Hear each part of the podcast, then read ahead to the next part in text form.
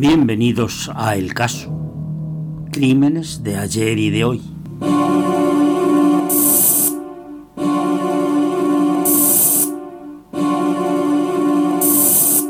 Bárbara García, autora de los guiones, y Pablo García, que aporta la voz.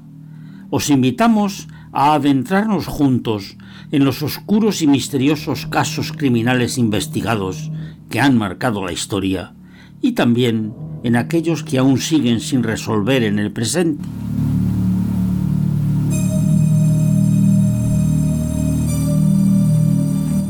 Preparaos para iniciar un fascinante viaje a través de los crímenes más intrigantes y para mantenernos al tanto de los sucesos más recientes.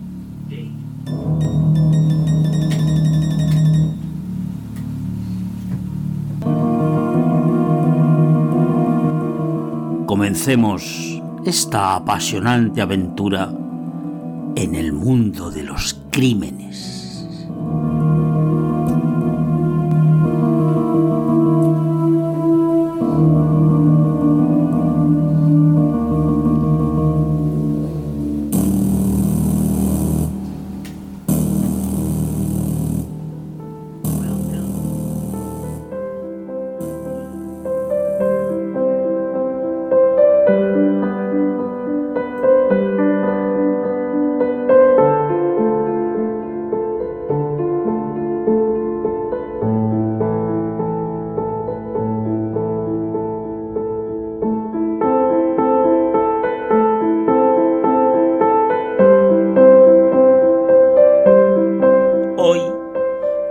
De un tristísimo caso, el de la niña Lucía Vivar.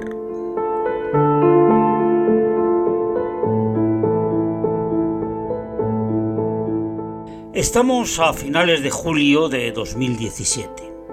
Es el día 26, Santa Ana. Nos encontramos en la provincia de Málaga, en una localidad llamada Pizarra, y Lucía Vivar es una pequeña de solo tres años. Hoy está cenando con sus padres y el resto de la familia en un local llamado La Estación, situado justo en la estación de tren de Pizarra. Lucía juega con sus primos en este local que ha sido elegido precisamente por tener espacio para que los niños jueguen sin peligro. Es miércoles, los padres de Lucía, Antonio y Almudena, trabajan mañana, por lo que no pueden irse muy tarde. Están celebrando el santo y el cumpleaños de Ana, la abuela de Lucía. Son las 23.20 y la abuela se levanta para pagar. En ese momento, Almudena ve a Lucía quitándose una vez más la horquilla del pelo y le pide cariñosamente que no lo haga, que ya se van a marchar a casa. Después la pierde de vista unos segundos y ya no volverá a verla.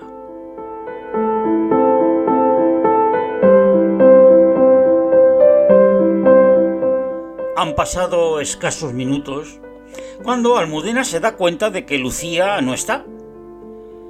Empieza a llamarla e inmediatamente el resto de personas que se encuentran en el bar La Estación se movilizan y comienzan a buscar y llamar a Lucía por todos los alrededores.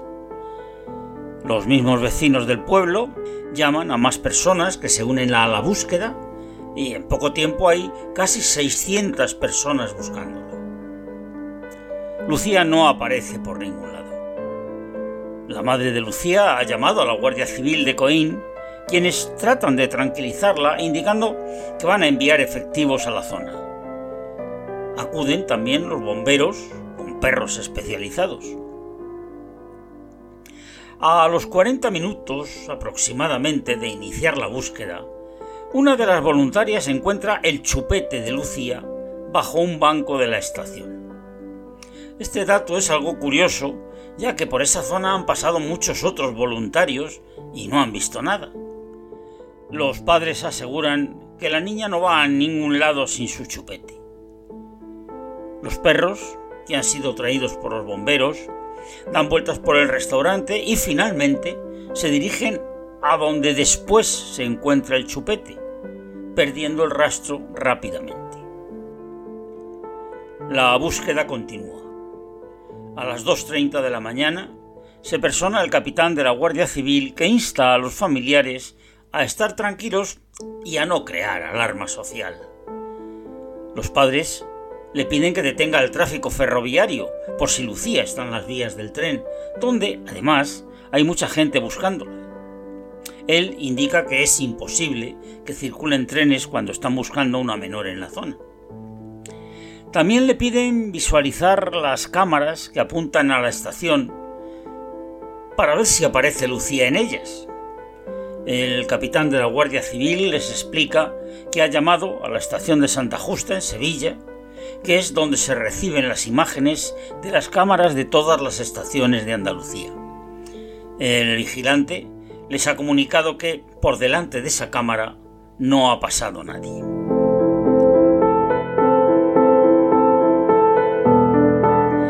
Creen que la niña ha podido avanzar por la vía en dirección a Álora, aunque suene bastante inexplicable que una niña de tan solo tres años se dirija hacia la oscuridad. Incomprensiblemente, sobre las 5 de la mañana, la Guardia Civil da la orden de detener la búsqueda de la menor. Quieren esperar a la mañana siguiente para reanudarla. Ni la familia ni los voluntarios obedecen la orden y continúan buscando a la pequeña. Proponen también a la Guardia Civil poner un control en las salidas del pueblo. Pero, aunque la policía local se ofrece a realizarlo, les deniegan la petición. El padre de Lucía, Antonio, ha pedido durante toda la madrugada poder visualizar también las imágenes grabadas por las cámaras de seguridad de una empresa de materiales de construcción que enfocan también a las vías. Pero el mismo capitán rechaza llamar a la persona encargada por ser altas horas de la noche.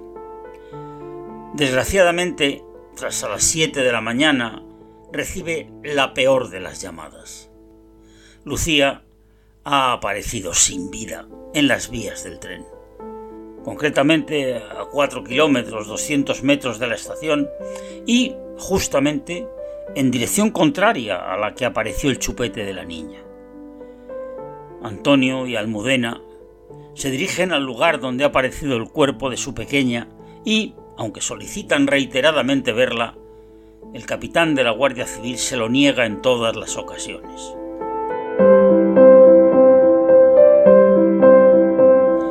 El maquinista, que conduce el tren que ha salido de Málaga a Álora y que ahora está realizando el trayecto de vuelta, ha avisado de que ha visto un bulto en el lado contrario, por lo que, aparentemente, ha podido ser este mismo tren el que ha golpeado a la pequeña en su primer trayecto.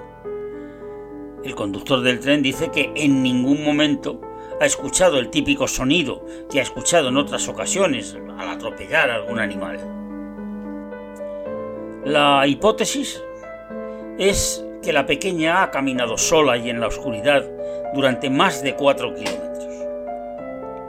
En algún momento la niña se acurruca en las vías del tren para dormir y es el primer tren de la mañana el que la golpea causando la muerte. Recordad que la Guardia Civil insistió en que el tráfico de Renfe iba a estar cortado. La niña aparece con un traumatismo cráneoencefálico severo. Nadie toma la temperatura de la niña al encontrarla, algo que podía haber esclarecido la hora de la muerte. La primera autopsia establece que la muerte ocurrió entre las 5 y las 7 de la mañana, por lo que cuadra con el golpe del tren. Pero más adelante os desgranamos más datos que harán que esta muerte sea tomada por muchos como un homicidio y no como un lamentable accidente.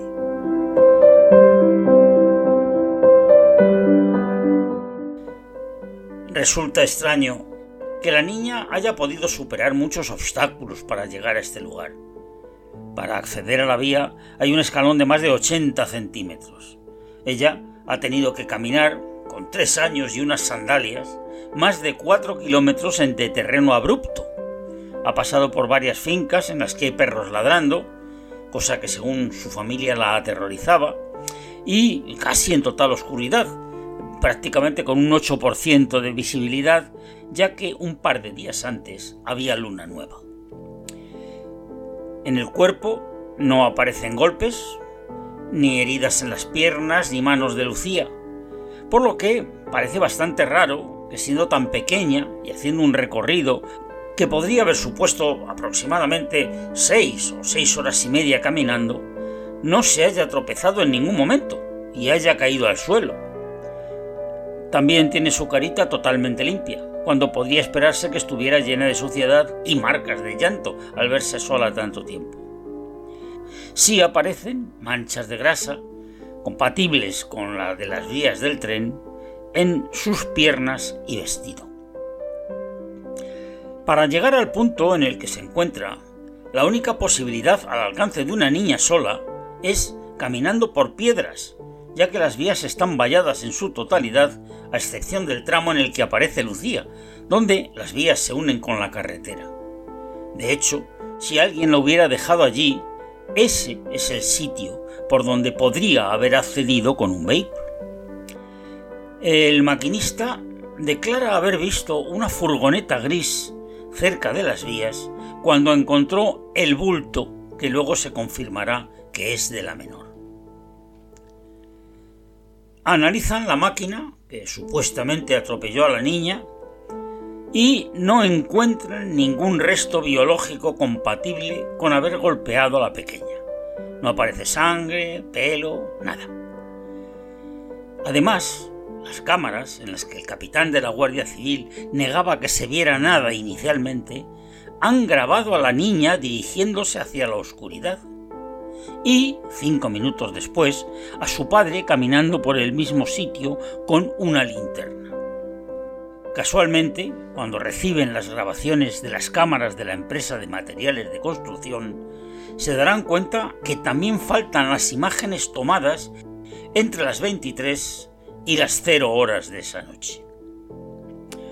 Otro detalle es un bote de cloroformo un menor que está de botellón dos semanas después de los hechos encuentra en un polígono situado a unos 600 metros de donde apareció la niña.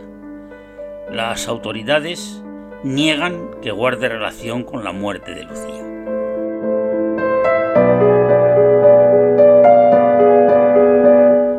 Fijémonos en la autopsia. Según los cinco forenses que realizan la autopsia oficial, la hora de la muerte está entre las 5 y las 7 de la mañana. Pero, según el informe del Gabinete de Criminología contratado por la familia de Lucía, son entre 3 y 5 horas antes de lo establecido por los forenses oficiales, por lo que sitúan la hora de la muerte en torno a las 2 o las 4. Y, según el forense Luis Frontela, la niña fallece en torno a las 5.53 de la mañana. El tren pasa por la zona a las 6.45 de la mañana. Las lesiones que aparecen, según los médicos forenses que realizaron la autopsia, son un traumatismo craneal severo, provocado por un mecanismo de alta energía, compatible con el golpe del tren, pequeñas erosiones en la pierna izquierda, hematoma en la cabeza, tres hematomas superficiales en la pierna derecha, en el muslo, dos en la cara posterior de la pierna, un golpe de 8 centímetros en la región dorsal derecha de la espalda, erosión en un glúteo y hematoma a la altura de la cadera. Pequeñas heridas punzantes en los talones.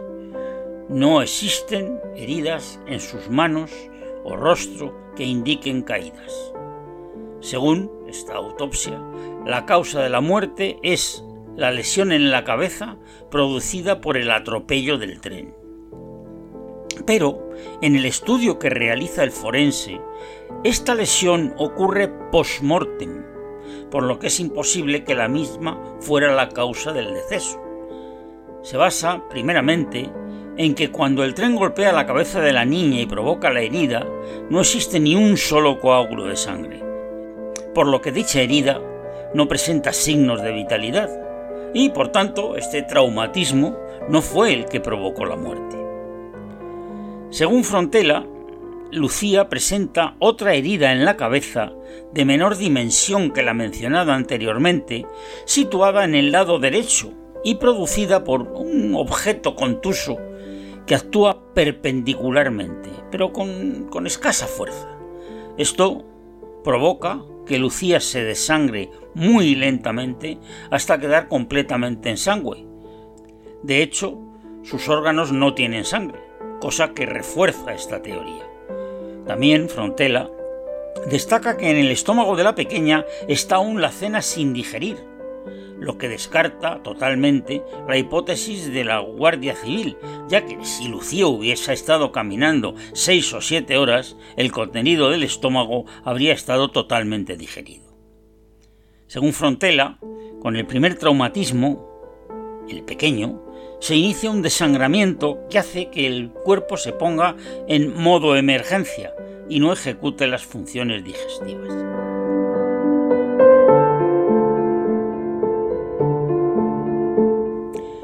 Por otro lado, existe un informe solicitado por la familia a la perito reconstruccionista Miriam Moya, que demuestra que la pequeña no falleció por accidente ferroviario. Incluye distintas pruebas. Eh, os animamos a que si os interesa este caso visitéis en el canal de YouTube las redes sociales de Miriam, donde se cuenta todo esto en detalle. En concreto, ella indica que desde el primer momento supo que el tren no la había golpeado. Aparte de la ausencia de ADN de Lucía en el tren, indica que la masa de un tren a una velocidad de 80 km por hora habrían destrozado por completo el cuerpo de la niña, habrían aparecido restos por todo el lugar, habría sido desplazada y tendría que estar forzosamente la sangre de Lucía bajo su cuerpo. Entre otras cosas, ella y su equipo han conseguido mejorar las imágenes de las cámaras con inteligencia artificial y se ha descubierto detalles que hasta ahora habían pasado desapercibidos.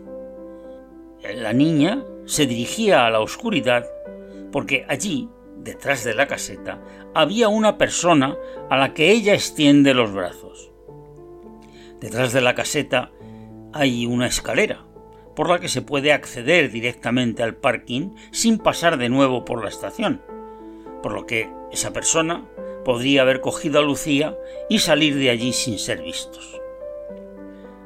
Además, a las 23.40 horas, se puede ver al padre de la niña corriendo en busca de ella por la misma zona en la que cinco minutos antes se veía a Lucía.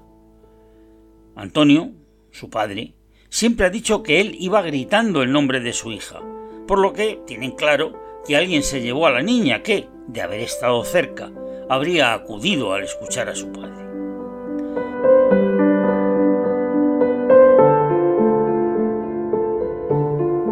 A pesar de haber presentado el informe, la fuerza instructora ha denegado la reapertura del caso que sigue archivado como accidente ferroviario. En los últimos meses también se han recibido dos cartas que pueden ser esclarecedoras.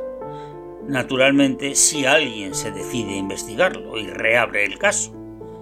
Son dos cartas distintas, pero el contenido es prácticamente idéntico. Una de ellas se envía a la subdelegación del gobierno en Málaga y la otra a la comandancia de la Guardia Civil.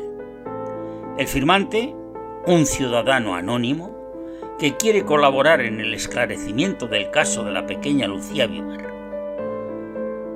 Las cartas insisten en la pista de un coche de un modelo antiguo con matrícula de Málaga, de unas características muy concretas, como llevar una pegatina de Playboy, que eh, ha sido visto por un testigo la noche de la desaparición en las inmediaciones del lugar donde se halló el cadáver de la niña.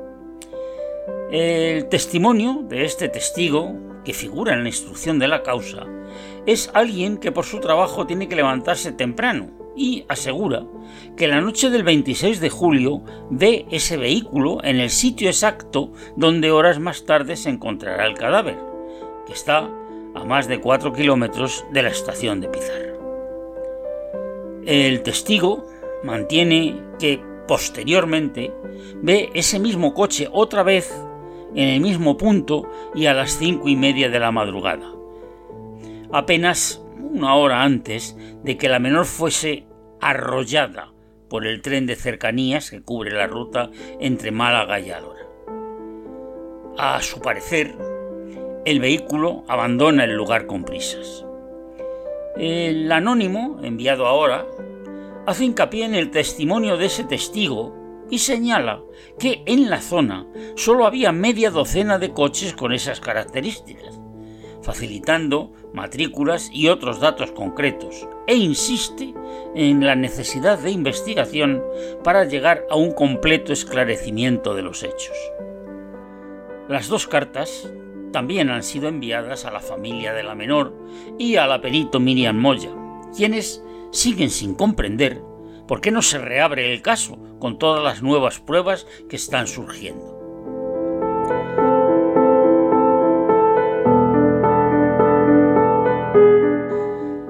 Y hasta aquí el caso de esta semana. Desde el caso Crímenes de ayer y de hoy, nos posicionamos al lado de la familia Vivar Hidalgo, que solo quieren saber la verdad. Esperamos que las autoridades escuchen y rectifiquen para que Antonio y Almudena puedan tener algo de paz. Ellos intuyeron desde un principio que Lucía no se había ido sola, y las nuevas pruebas indican que estaban en lo cierto.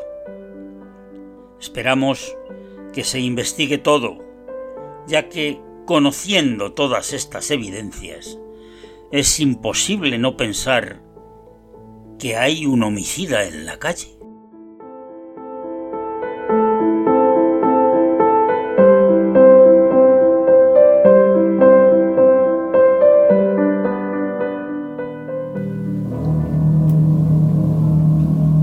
Y con esto llegamos al final de otro fascinante episodio de El caso, Crímenes de ayer y de hoy.